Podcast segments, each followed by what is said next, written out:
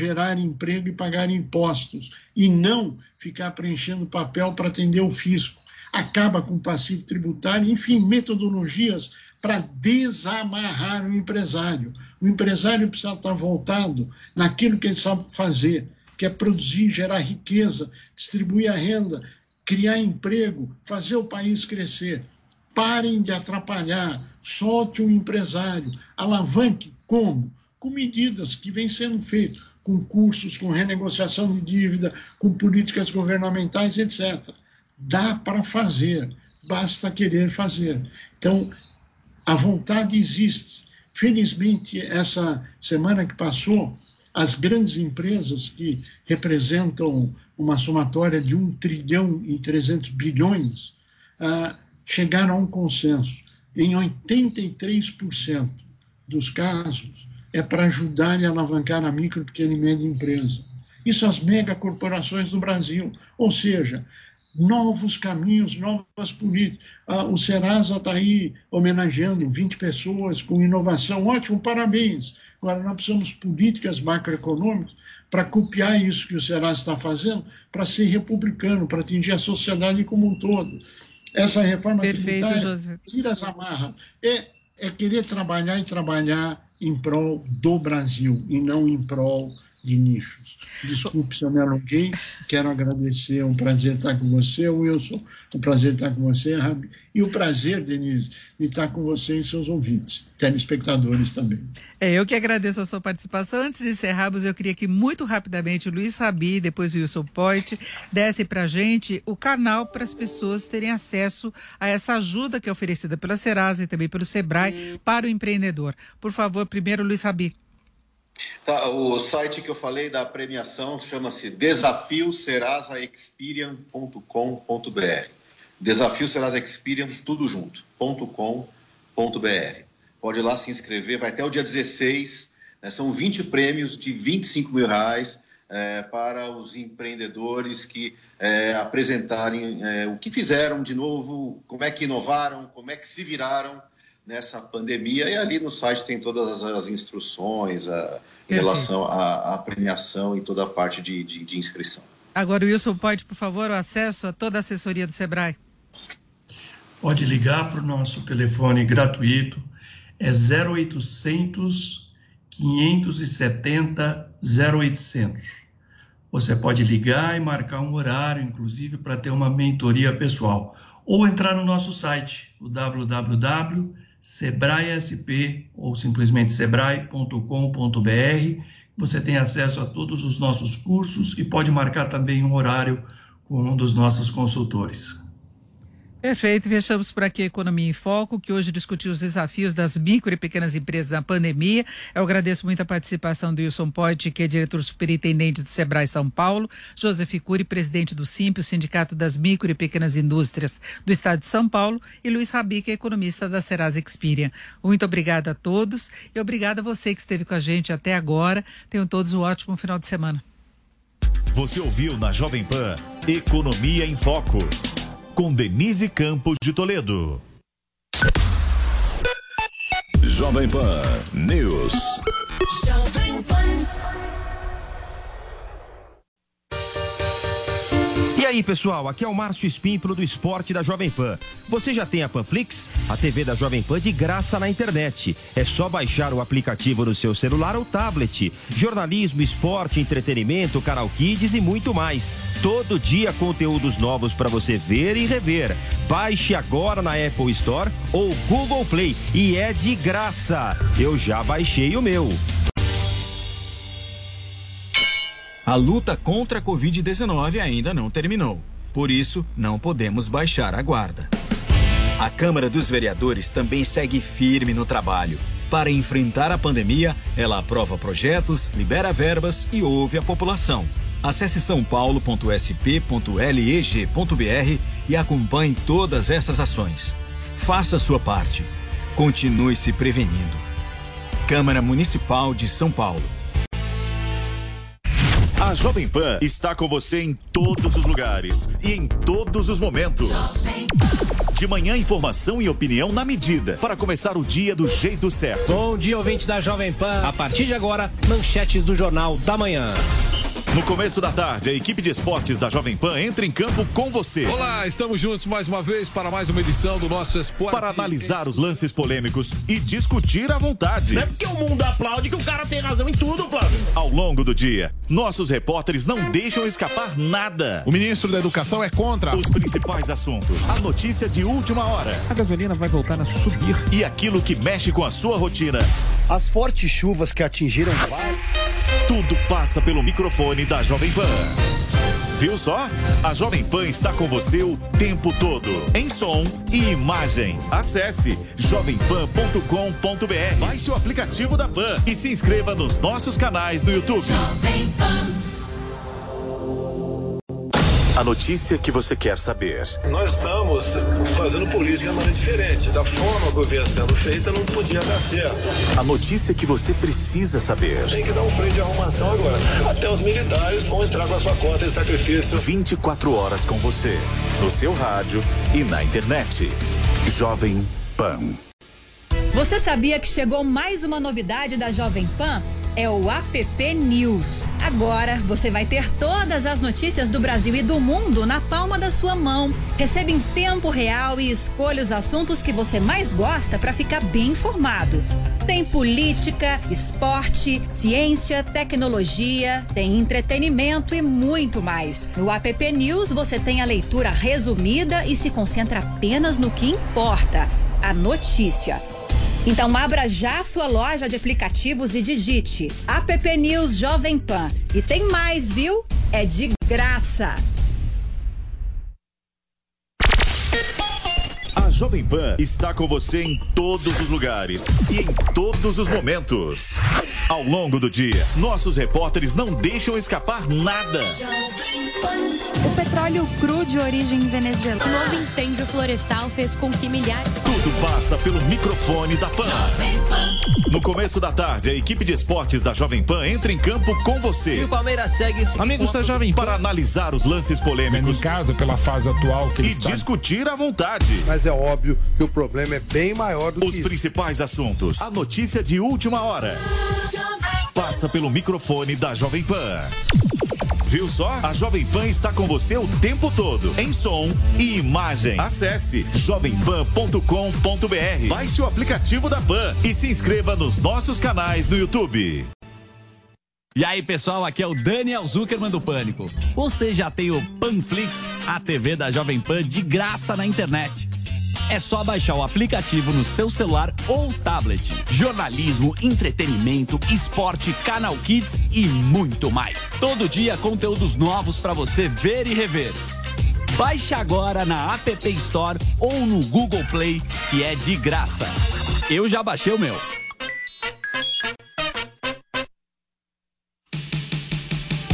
...2020 foi um ano difícil para todos.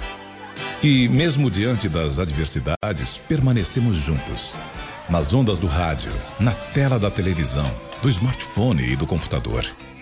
Juntos, vencemos a desinformação.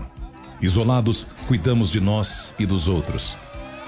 Mas o ano que parecia não ter fim, chega ao final.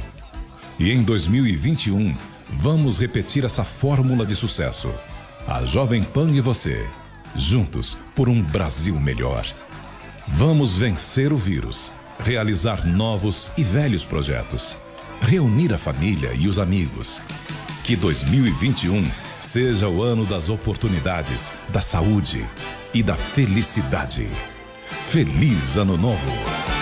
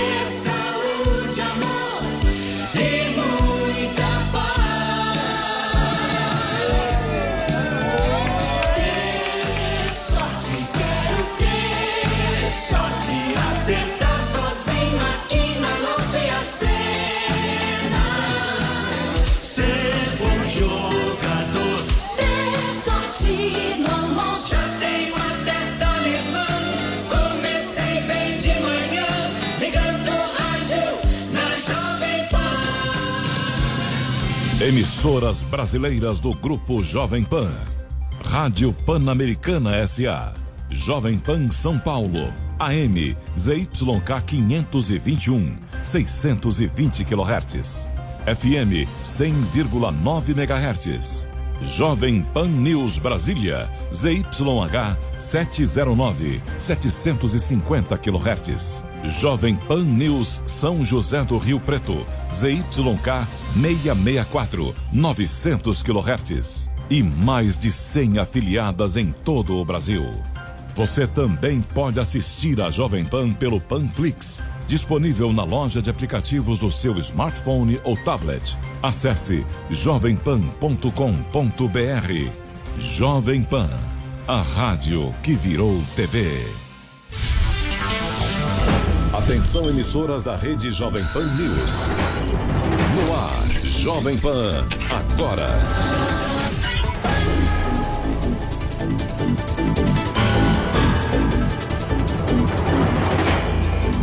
4 horas e 10 minutos, estamos, minha gente, que maravilha! É 11 de dezembro de 2020. O Jovem Pan agora traz as principais notícias do Brasil e do mundo para você. Estamos ao vivo pelo Panflix, Twitter, Facebook e no site jp.com.br e também na rádio no AM 620. Eu sou a Kalina Sabino e te apresento os destaques do dia. Vem comigo.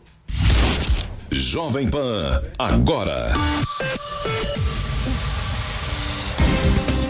Governo de São Paulo reduz o horário de funcionamento de bares e amplia o de shoppings para conter aglomerações. São Paulo registra mais de 1 milhão e 300 mil casos e quase 44 mil óbitos, sendo o estado mais afetado pela Covid-19 no Brasil.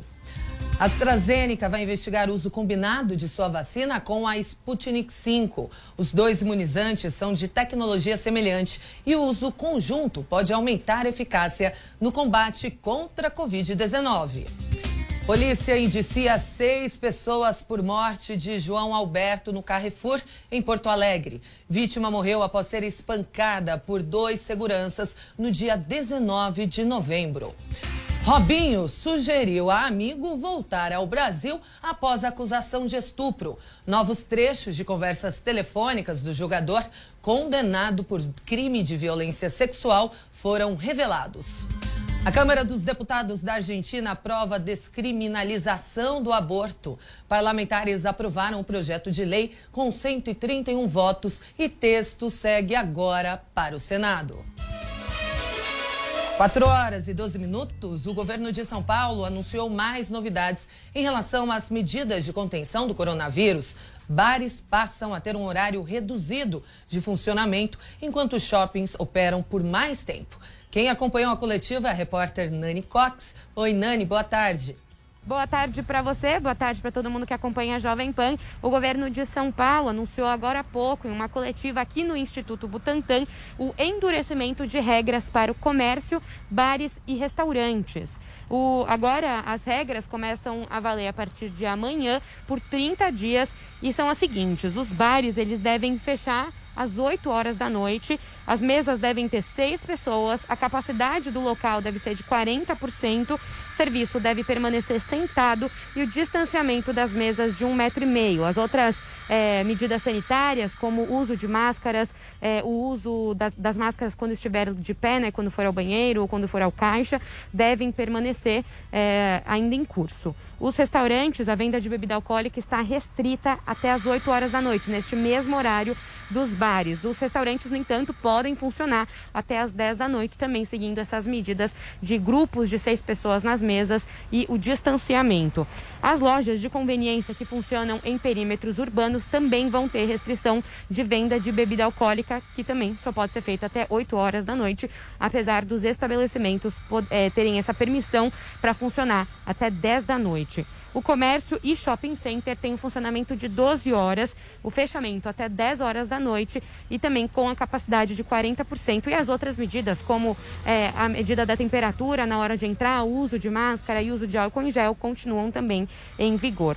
De acordo com o coordenador executivo do Centro de Contingência aqui do Estado, João Gabardo, essas medidas anunciadas hoje, elas não é, mudam aquela previsão de reclassificação do Plano São Paulo, que deve acontecer no início de janeiro e também podem ser feitas aí a qualquer momento. O governo diz que pode restringir caso os indicadores façam com que isso seja necessário. Em relação à fiscalização, o governo também anunciou a ampliação de mais de mil agentes que vão estar nas ruas fazendo essa fiscalização já a partir de amanhã para fazer a fiscalização do cumprimento das medidas, né? É, é, é, também estão em contato com os municípios do litoral para conseguir também fazer uma operação aí de fiscalização para as festas de fim de ano. Está programada também uma intensificação dos fiscais no litoral, inclusive com a gente saindo aqui da capital e indo trabalhar lá neste período. Em relação também teve um, um, outro anúncio aqui, os leitos. O governo anunciou que vai manter o custeio de 2 mil leitos aqui de UTI destinados para a Covid. É, é, um investimento de mais de 100 milhões de reais por mês que deveriam ser feitos pelo Ministério da Saúde. O governo entrou em contato fazendo essa solicitação, mas não teve resposta. Então, eles estão fazendo esse custeio aqui pelo Estado mesmo. No total, a gente tem agora 8.500 leitos integralmente, integralmente voltados para a assistência de pacientes com a Covid. Em relação aos indicadores, o governo admitiu uma, uma alta e, disse, e, e, e atualizou os dados aqui na coletiva. A gente tem uma média diária de novos casos que aumentou 23,6%, as internação, internações aumentaram 15% e a taxa de óbitos aumentou 30%. Em relação à ocupação de leito, a gente tem então 58,4% no estado, 64,4% na Grande São Paulo e o governo ressaltou que esses números chegaram já a ser maiores, então a gente está, apesar desse patamar elevado que preocupa, não são os piores indicadores que nós tivemos, né? É, em junho, a ocupação de leito no estado chegou a 69% e em maio, na Grande São Paulo, a ocupação de leitos de UTI chegou a 92%. É, é, é importante ressaltar que aquelas altas dos óbitos que a gente falou agora há pouco foram observadas entre a penúltima última semana de novembro e essa primeira agora de dezembro. O que o governo tem notado também é uma mudança do perfil da faixa etária das pessoas internadas. Até novembro, desde o início da pandemia até novembro, essa faixa etária era de 55 a 75 anos. Agora, com a reabertura da economia, a reabertura de bares, restaurantes, com a, é, a população mais jovem voltando a circular. Então, agora esse perfil nas últimas três semanas mudou. Quem tem mais, quem tem tido mais a incidência de novos casos são pessoas de 30 a 50 anos. O governo lembrou também que 40% dos casos observados aqui no estado são de pessoas entre 20 e 39 anos, mostrando então que essa é, é, essa reabertura da, da, economia tem feito de fato os mais jovens circularem e também ficarem infectados com é, o coronavírus. Teve uma, uma, informação aqui também em relação à Coronavac. O estado de Santa Catarina manifestou interesse em adquirir doses da vacina elaborada pelo laboratório chinês Sinovac. Então subiu agora para 13 o total de estados do Brasil, isso contando São Paulo, que tem interesse em adquirir a Coronavac. O Instituto Butantan iniciou a produção aqui em, na quarta-feira e desde então, entre quarta e quinta, eles chegaram a produzir 630 mil doses da Coronavac. Por enquanto são essas as informações. A qualquer momento a gente volta na programação. Uma boa tarde para você e boa tarde para todo mundo. Obrigada, Nani Cox. E como a Nani acabou de nos contar, o governo de São Paulo anunciou aí essas novas medidas de restrições. Bares vão encerrar o atendimento presencial às 8 horas da noite, enquanto restaurantes e lojas de conveniência em perímetro urbano só poderão vender bebidas alcoólicas até às 8 horas e deverão fechar às 10 horas da noite. Para falar mais sobre o impacto dessas medidas, eu converso agora com Percival Maricato, que é presidente do Conselho Estadual da Associação de Bares e Restaurantes de São Paulo. Percival, muito boa tarde, obrigada por nos atender. Eu que agradeço. Boa tarde.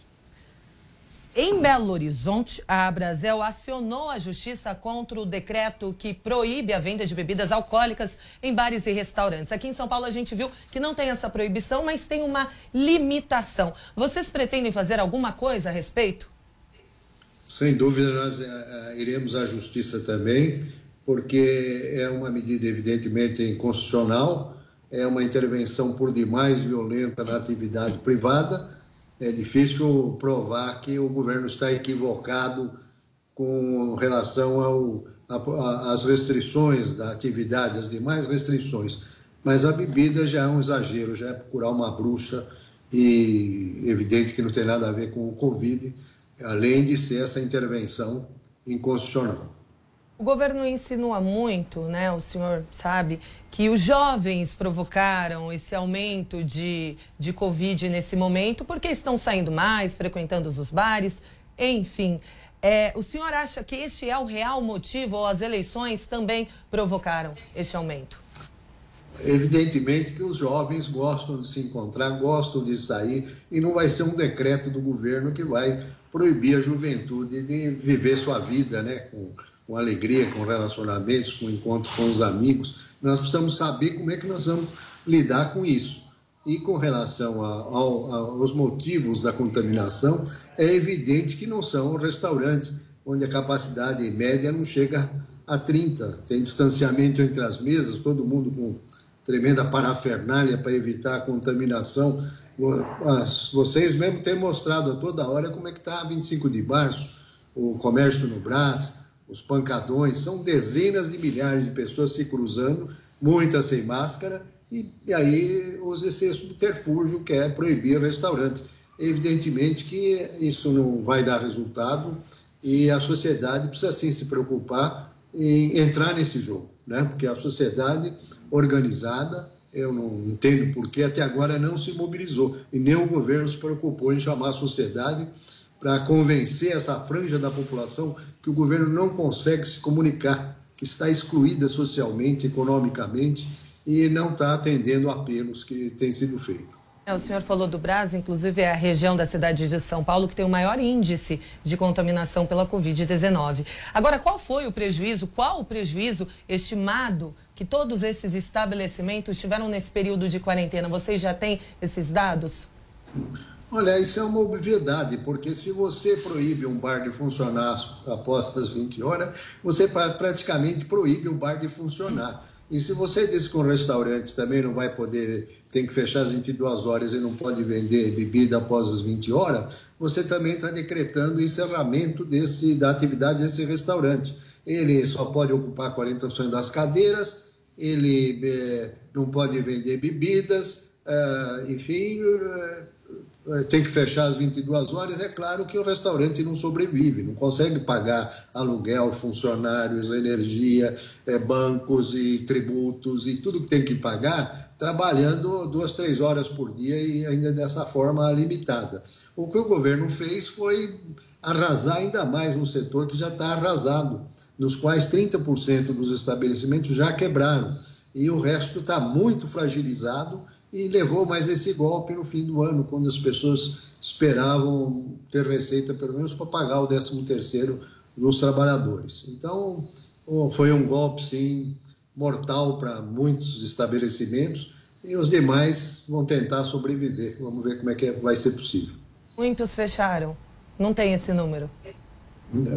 Seguramente 30% fechou e, e, e o restante, com raríssimas exceções, já estava tendo prejuízo e agora o prejuízo tende a aumentar, porque são restrições que desequilibram completamente o, a equação, não, fecha a equação, a receita e a despesa com tantas restrições. Então, o que você vai ter é realmente mais estabelecimentos fechados e, a meu ver, isso é improdutivo, porque, como eu falei, Compara, por exemplo, 30 pessoas no restaurante distanciado, aquelas coisas todas, com aquelas milhares de pessoas que vocês estão passando toda hora, que estão no comércio, nas praias, no, no, no metrô, no, no, mesmo, eh, no mesmo ônibus. É, né? Então, tem muita gente. Se restaurante estava fazendo a lição de casa. Esperava até que o governo, uma hora, ia abrir mesas na, na rua, que não tem o mínimo sentido que fiquem fechadas, porque são menos contaminantes, e aconteceu o contrário, foram punidos. E aí o governo diz que é os jovens, que, que tem que ver os jovens com, com, com o restaurante? Né? E, porque um tem outro tem uma aglomeração. Por que não penaliza esses que é, provocam aglomeração? Não o que tem aglomeração na porta, porque impede as pessoas de entrar, certo? Mas os que realmente permitem ou facilitam aglomerações, até se admite que pudesse ser punido. Não todo o setor, isso é muito injusto. A gente observou, seu Percival, que o delivery, né, a entrega aliviou um pouquinho esse prejuízo dos comerciantes. Existe alguma outra alternativa para conseguir manter esse comércio produtivo? Olha, bares, bares não têm delivery, restaurantes apenas uma parte tem delivery.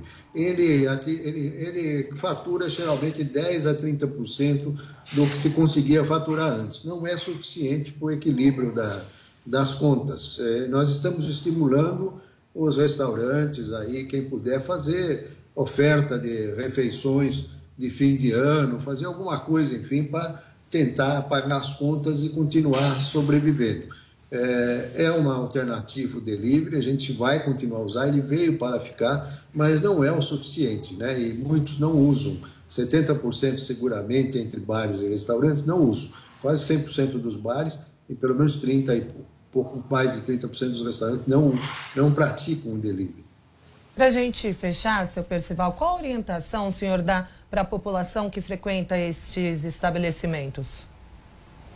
Não, eu acho que a população, nós estamos muito satisfeitos com a, com a acolhida da população, com a torcida, com o afeto que tem sido dedicado ao, aos bares e restaurantes, a compreensão, né? É, Solicitamos que isso continue apoiando como pode, frequentando, como dentro dessas limitações e principalmente nessas nossas reivindicações de, de poder ter mesas na calçada, de abrir um pouco mais, de ter mesas inclusive no, no leito da rua, como é o, programado pela prefeitura de, de São Paulo, né, no lugar de automóvel, enfim, tornar essa cidade mais agradável, como é, por exemplo, é, Paris, como é assim, de Barcelona, é, enfim, cidades da Europa, Florença, que a gente, quando visita, gosta muito, né?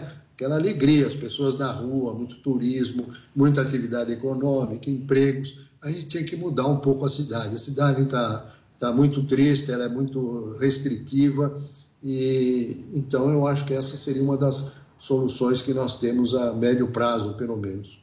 Bom, acabamos de conversar com o seu Percival Maricato, presidente do Conselho Estadual da Associação de Bares e Restaurantes de São Paulo.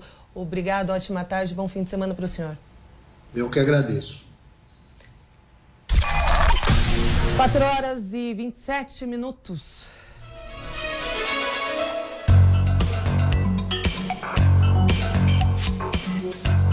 Uma notícia de última hora: a Secretaria Especial de Comunicação Social acaba de anunciar que o secretário de Cultura, Mário, Mário Frias, deu entrada no Hospital Santa Luzia, em Brasília, nesta tarde, com princípio de infarto. Neste momento, o secretário passa por um procedimento de cateterismo. 4 horas e 28 minutos e a gente fala agora com o repórter Rodrigo Viga, dar aquele pulinho básico no Rio de Janeiro, que ficou a semana toda com o tempo fechado. Mas pelo, pelo visto, o sextou do Rio está começando com um leve solzinho por aí, né, Rodrigo?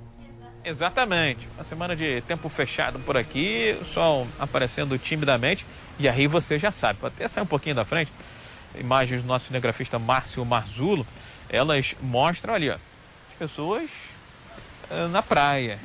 Mais tarde, e especialmente se der sol no final de semana, pode ter certeza que elas vão novamente lotar, como se não houvesse pandemia. E ela está entrando na segunda onda por aqui. Estado e município demoraram a reconhecer, claro. A gente sabia que eh, o recuo aconteceria após as eleições e efetivamente o passo atrás foi dado. A partir eh, de agora, há um escalonamento no início das atividades de indústria, comércio e serviços. Há também uma proibição de estacionamento de carro particular aqui eh, na orla eh, eh, das praias, nos finais de semana e também nos feriados. E finais de semana e feriados não vão mais ter aquelas ruas e avenidas fechadas que eram utilizadas como área de lazer para a população, como fecha Paulista aí aos domingos em, em São Paulo. Além disso, piscinas e saunas dos condomínios residenciais também não poderão mais funcionar diante do avanço da pandemia de Covid-19. A situação vem degringolando há algum tempo uh, por aqui.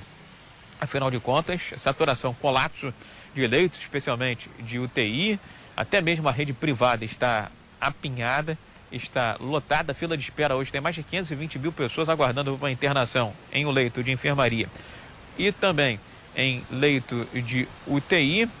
E essa espera é agonizante, tanto que a própria Fiocruz mostrou que durante a pandemia 5 mil pessoas morreram aqui no Rio de Janeiro sem o direito da internação. O secretário de Saúde do Estado do Rio de Janeiro, Carlos Alberto Chaves, ele mora ali em Ipanema, bairro que nós temos aí nas imagens, e ficou incomodado com o que viu pela manhã quando estava seguindo para o gabinete dele no centro da capital. Disse que viu muita gente sem máscara, disse que esse foi um ato de desrespeito, de falta de altruísmo dessas pessoas e pediu que medidas sejam adotadas eh, pelo governo do estado e também pela prefeitura. Nada à força, mas principalmente medidas de conscientização.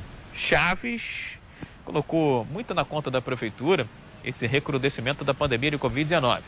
Disse que Marcelo Crivella mais se preocupou com as eleições, tentativa de reeleição, do que em atacar a pandemia com medidas de flexibilização na hora, no momento errado. Outra preocupação do secretário estadual de saúde é com o imunizante, com a imunização da população frente à pandemia de Covid-19. A preocupação dele é com o que ele chamou de fragmentação da vacina. Ou seja, cidade do Rio de Janeiro adotando uma vacina. Cidade de Niterói já comprando a Coronavac. Outro município podendo fechar acordo com outro fornecedor, com outro fabricante. Chaves acha que se isso acontecer, a campanha de vacinação contra a Covid-19 pode ser mal sucedida, pode fracassar por aqui. Outra coisa importante que eu acho que é um absurdo é a fragmentação da vacina. Acho que não pode acontecer isso. O Programa Nacional de Imunização ele é, é, uma, é, uma, é, uma, é uma ação exemplar, sempre foi feito muito bem no Brasil, todas as campanhas. Se hoje você começar a fragmentar e uso político de vacinação, fragmentando-se em município A, B ou C, comprando e fazendo vacinação por cada um por si, vai levar ao caos na vacinação. A ideia do Estado é adotar a política nacional do governo federal e utilizar a vacina que está sendo desenvolvida em parceria com a Fiocruz, aquela da Oxford AstraZeneca. O estado do Rio de Janeiro pretende imunizar cerca de 3 milhões e meio de pessoas, enquanto que Niterói, município vizinho aqui à capital, já encomendou 1 milhão e 100 mil doses da Coronavac e vai investir mais de 50 milhões de reais. Do Rio, Rodrigo Viga. 4 horas e 32 minutos. O Jovem Pan agora faz um rápido intervalinho. A gente volta já já. Continue aí. Jovem Pan, agora.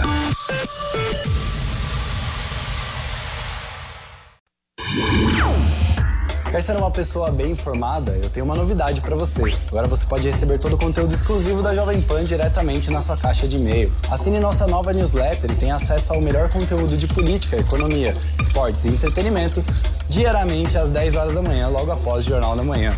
Para se inscrever é fácil. Acesse jp.com.br barra cadastro e informe seu e-mail. Veja como é fácil ser uma pessoa bem informada. Entrevistados que o Brasil quer ouvir. Bancada formada por jornalistas independentes. Apresentação de Augusto Nunes. Nesta segunda, nove e meia da noite. O escritor e pesquisador da Embrapa, Evaristo Eduardo Miranda, vem ao programa e vai direto ao ponto. Então não perca, nesta segunda, a partir das nove e meia da noite, direto ao ponto, na Jovem Pan e também na Panflix. E aí, pessoal, aqui é o Vitor Brown, âncora de Os Pingos nos Is. Você já tem o Panflix, a TV da Jovem Pan de graça na internet. É só baixar o aplicativo no seu celular ou tablet. Jornalismo, entretenimento, esporte, canal Kids e muito mais. Todo dia conteúdos novos para você ver e rever. Baixe agora na App Store ou no Google Play. É de graça. Eu já baixei o meu.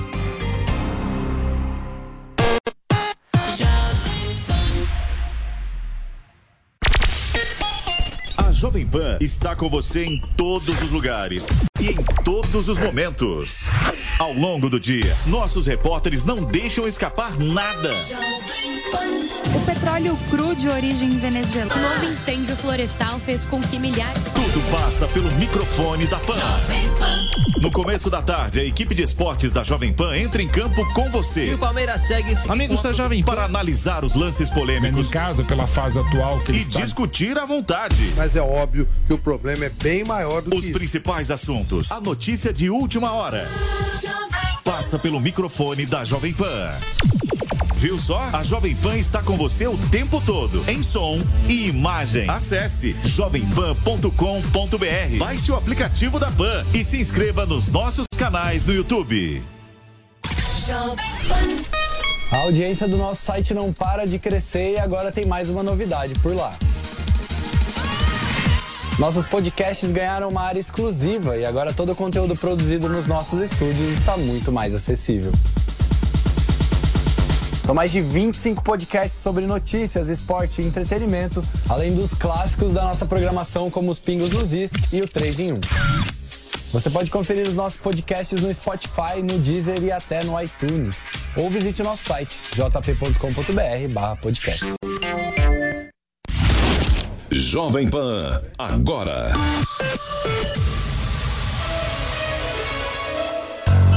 Estamos de volta com o Jovem Pan. Agora são 4 horas e 35 minutos. O Ministério Público de Minas Gerais denunciou pela segunda vez o fundador da Ricardo Eletro, Ricardo Nunes, e o diretor Pedro Daniel Magalhães. Desta vez, a denúncia é por suspeita de sonegação de cerca de 120 milhões de reais no período entre maio de 2016 e novembro de 2019. Em novembro deste ano, Ricardo Nunes e Pedro Magalhães já haviam sido denunciados pelo mesmo crime, mas no período entre 2012 e 2017. Em julho, eles foram alvos da operação Direto com o Dono, feita pelo Ministério Público, Polícia Civil, Secretaria de Estado de Fazenda e Advocacia Geral do Estado. De acordo com a segunda denúncia, o montante de 120 milhões de reais sonegados deveria ter sido repassados ao Estado por meio de ICMS. Ainda, segundo o Ministério Público de Minas Gerais, em caso de condenação, a pena pode chegar a mais de quatro anos de prisão. Ricardo Nunes também é investigado por associação criminosa e lavagem de dinheiro. E agora as informações de Brasília, porque hoje o presidente Jair Bolsonaro participou de uma cerimônia da Marinha. Quem acompanhou o evento e traz mais informações é o nosso repórter Antônio Maldonado. Oi, Antônio, boa tarde. Oi, boa tarde, boa tarde a todo mundo que está acompanhando aqui a Jovem Pan. Olha, a Marinha do Brasil está mais próxima de poder contar com dois importantes reforços para atuar aí na defesa da costa do país. Na manhã de hoje, o segundo dos quatro submarinos com propulsão diesel-elétrica que estão sendo construídos no complexo naval de Itaguaí foi lançado ao mar para os últimos testes antes de entrar em operação oficialmente. Batizada aí de Humaitá, a embarcação se junta agora ao Riachuelo, lançado em 2018. O próximo submarino a ficar pronto será o Toneleiro, que nesta sexta-feira teve as sessões integradas e agora poderá ser finalizado pelas equipes de montagem. A expectativa é que ele seja entregue em 2022. O presidente Jair Bolsonaro acompanhou essa cerimônia de batismo do Humaitá e de integração de sessões do toneleiro. Para ele, a fabricação dos submarinos pela Marinha fortalece a indústria nacional de defesa e possibilita a evolução do povo brasileiro. É nesse contexto que enalteço o trabalho honrado e ininterrupto de cada um de vocês, que serve com destemor e determinação nas organizações militares da nossa Marinha. O Brasil segue convicto de que este e outros empreendimentos de grande envergadura possibilitarão um futuro grandioso ao povo brasileiro. Bom, as embarcações estão sendo construídas lá na base de submarinos da Ilha da Madeira, que é a mais moderna da Marinha Brasileira. O local faz parte do Programa de Desenvolvimento de Submarinos, lançado em 2008 em uma parceria estratégica com a França. A tecnologia importada agora poderá ser utilizada pela indústria brasileira. Ao todo, o programa de desenvolvimento de submarinos deve receber cerca de 35 bilhões de reais do governo para a produção dos quatro submarinos convencionais e do primeiro submarino brasileiro com propulsão nuclear. Valeu, Maldonado. E deputados avançam em pautas para a proteção de mulheres no Brasil. Reportagem de Camila Yunes. Foi aprovado na Câmara dos Deputados um projeto de lei que criminaliza perseguir obsessivamente alguém. O texto entende que é crime perseguir uma pessoa reiteradamente por qualquer meio, ameaçando a integridade física ou psicológica, restringindo a capacidade de locomoção ou de qualquer forma, invadindo ou perturbando a esfera de liberdade ou privacidade. O PL já tinha passado pelo Senado, mas foi alterado pelos deputados e voltará para análise dos senadores. No texto, está prevista, além de multa, pena de reclusão de 1 a 4 anos, com possibilidade de aumento da punição se o crime for cometido contra criança, adolescente, idoso ou mulher. A perseguição obsessiva é conhecida pelo termo em inglês stalking. A deputada Sheridan Oliveira, do PSDB de Roraima, citou dados norte-americanos que apontam que 76% das vítimas de feminicídio foram perseguidas por seus parceiros íntimos e 54% disseram estar sendo stalkeadas antes de serem assassinadas. A parlamentar ressaltou os transtornos causados às vítimas. Esses delitos causam inúmeros transtornos à vítima, que passa, a ter que passa a ter a vida controlada pelo delinquente, vivendo com medo de todas as pessoas em todos os lugares que frequentam, um verdadeiro tormento psicológico. Para a deputada Sheridan, a criminalização da perseguição é uma forma de prevenção a delitos mais graves. Na legislação atual, molestar ou perturbar alguém é considerado apenas contravenção penal e não crime. Nesta quinta-feira, a Câmara aprovou outro projeto que estabelece punição para a violência política contra a mulher. O texto enquadra nesse tipo de violência toda a ação, conduta ou omissão com a finalidade de impedir, obstaculizar ou restringir os direitos políticos das mulheres. Também foi aprovada a utilização de recursos do Fundo Nacional de Segurança Pública no combate à violência contra a mulher. Com o projeto de lei, 5% dos recursos da área de segurança pública serão destinados para a causa. 4 e 41 vamos falar de vacina. A Pfizer ganha força e mais países demonstram interesse em obter o imunizante para proteger a população. Os detalhes dessa corrida pelas vacinas, quem traz é a Letícia Santini.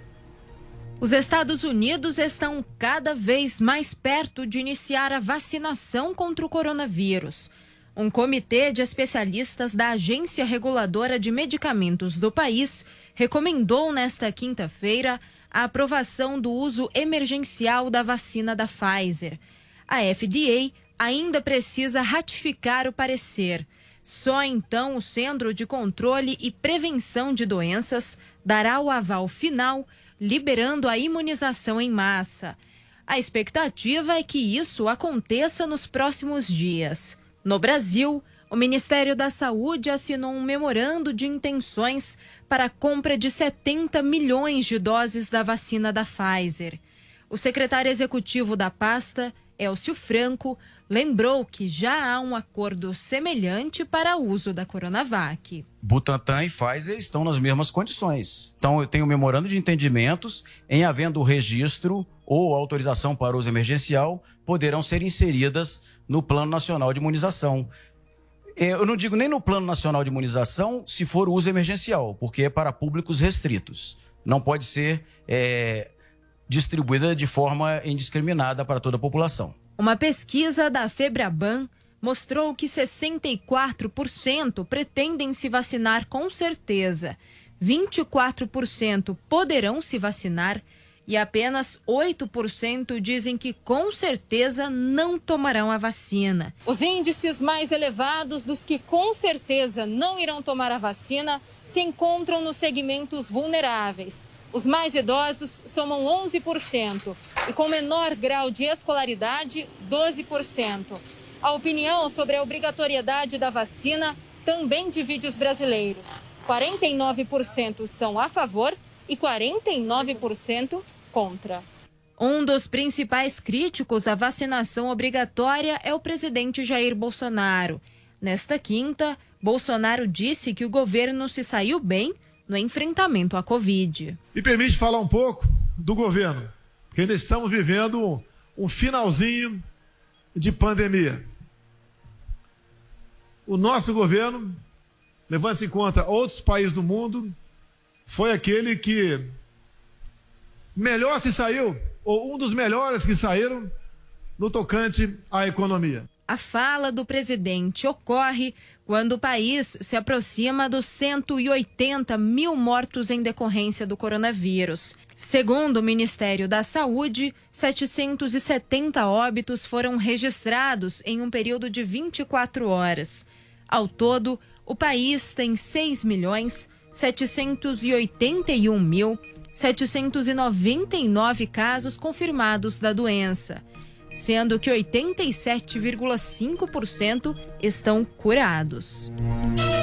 4h44 e agora nós transmitimos ao vivo a audiência pública bimestral da CN Covid-19, em que participam o ministro da Economia Paulo Guedes, o secretário especial da Receita Federal José Tostes e o secretário especial de Fazenda Valderi Rodrigues. A audiência discute sobre as medidas que o governo toma durante a pandemia do coronavírus.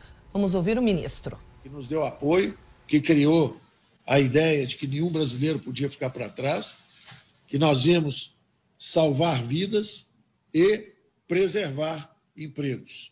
Efetivamente, a nossa prestação de contas agora, nesse aspecto econômico, é que a economia voltou em V, vai chegar ao fim do ano em vários setores com a capacidade produtiva além de quando ela foi atingida, à exceção do setor de serviços, que é evidentemente pelo aspecto do distanciamento social, pela paralisação dos voos aéreos, por isso tudo, o impacto foi muito mais profundo.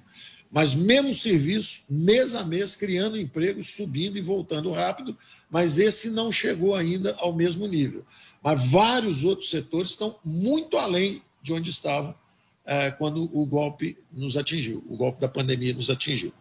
Então, a primeira observação que eu faria é essa: gastamos mais ou menos 600 bilhões e, só para os senhores terem uma ideia, por exemplo, se formos partir para uma campanha agora de vacinação em massa, devem ser mais ou menos uns 20 bilhões. Então, é, realmente, o choque inicial, que foi o distanciamento social, foi um impacto tremendo sobre a economia e nós, então, empurramos é, esses recursos nas várias direções. Eu quero aqui mencionar especificamente essas direções para que os senhores possam avaliar desses 600 bilhões.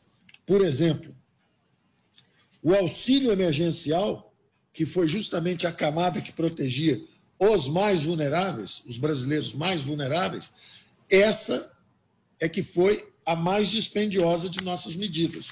Então, dos 600 bilhões, 321 bilhões, ou seja, mais da metade, foi o auxílio emergencial, justamente para salvar vidas dos invisíveis, os 26 milhões de brasileiros que já recebiam o sistema de assistência social eram programas como Bolsa Família, Seguro Defesa, os desprotegidos, desculpe, os que estavam recebendo assistência social, e de outro lado, os desprotegidos, os invisíveis, que nós nem tínhamos registrado, que eram 38 milhões de brasileiros.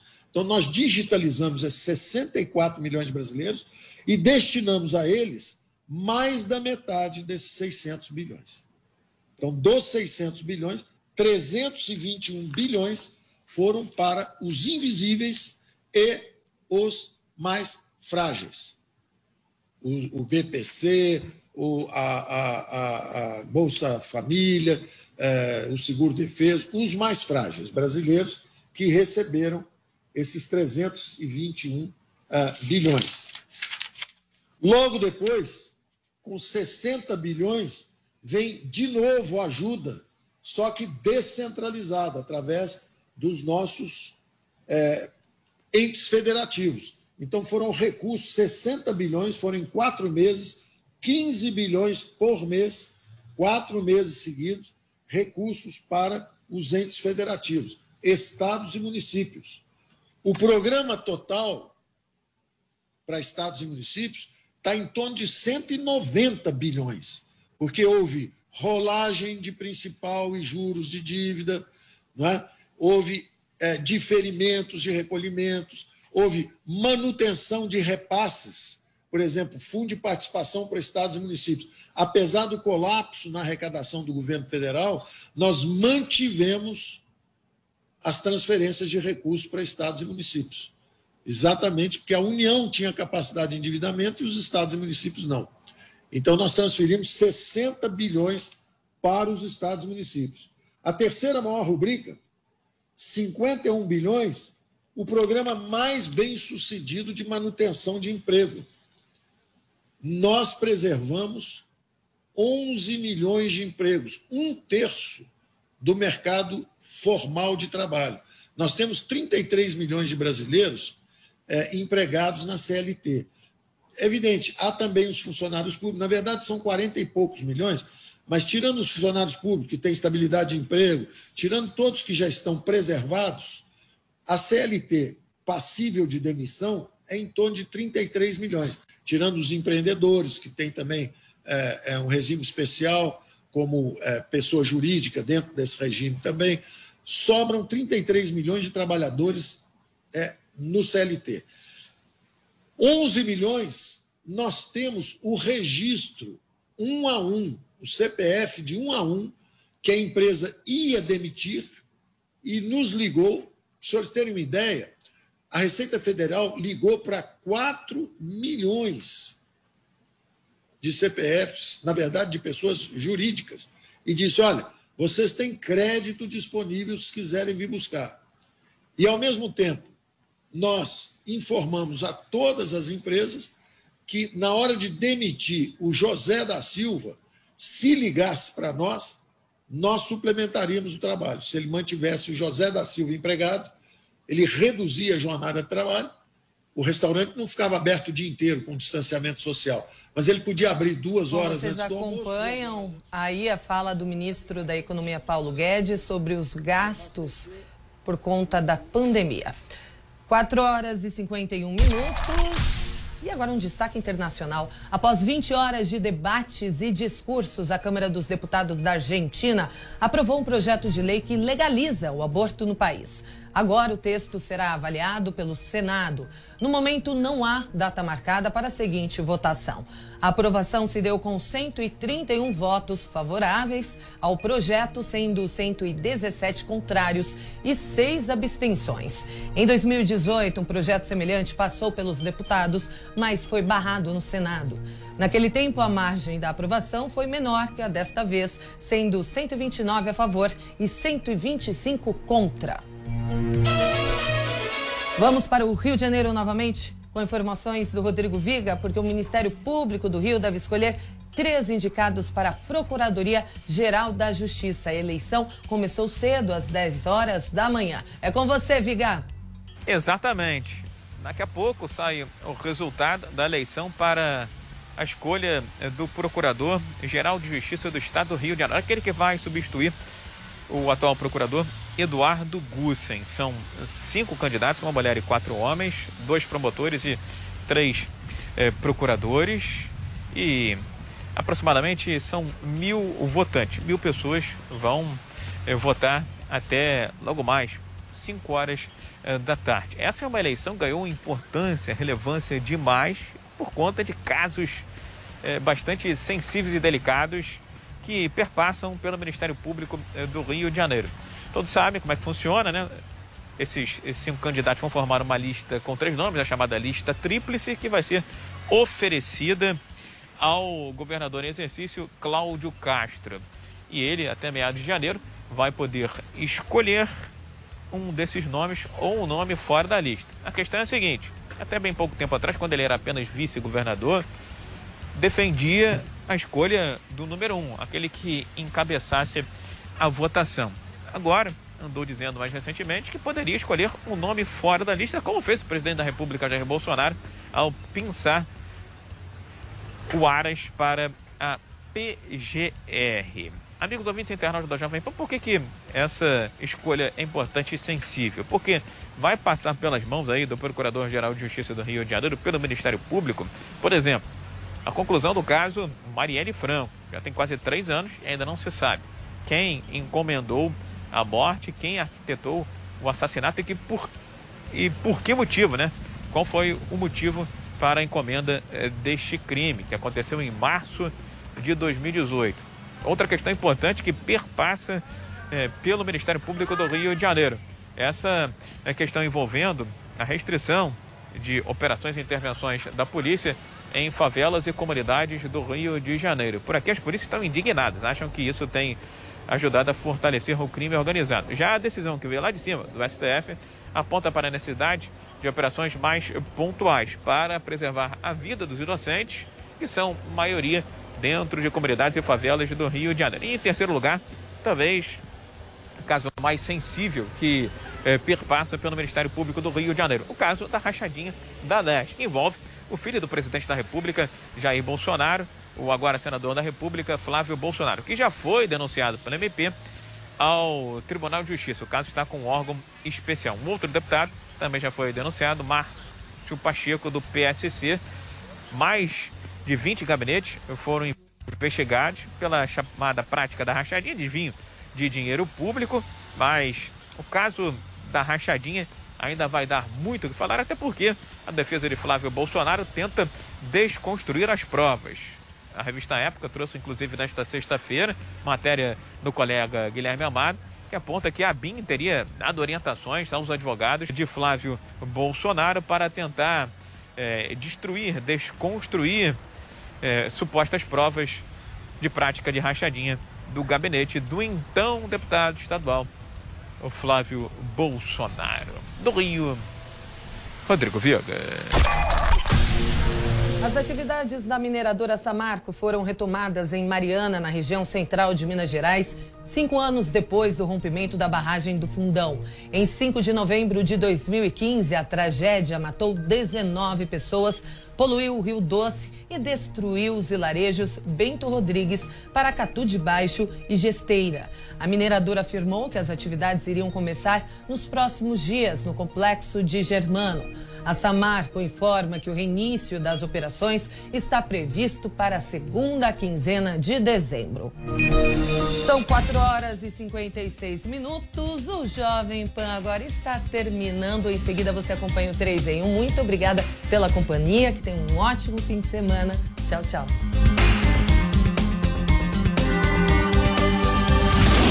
Jovem Pan, agora.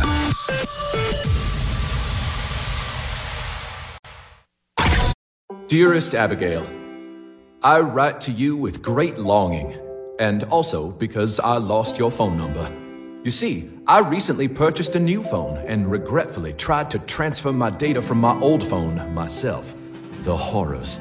Photos, notes, your number, all gone in a confusing flash. Why oh why did I not use AT&T right to you?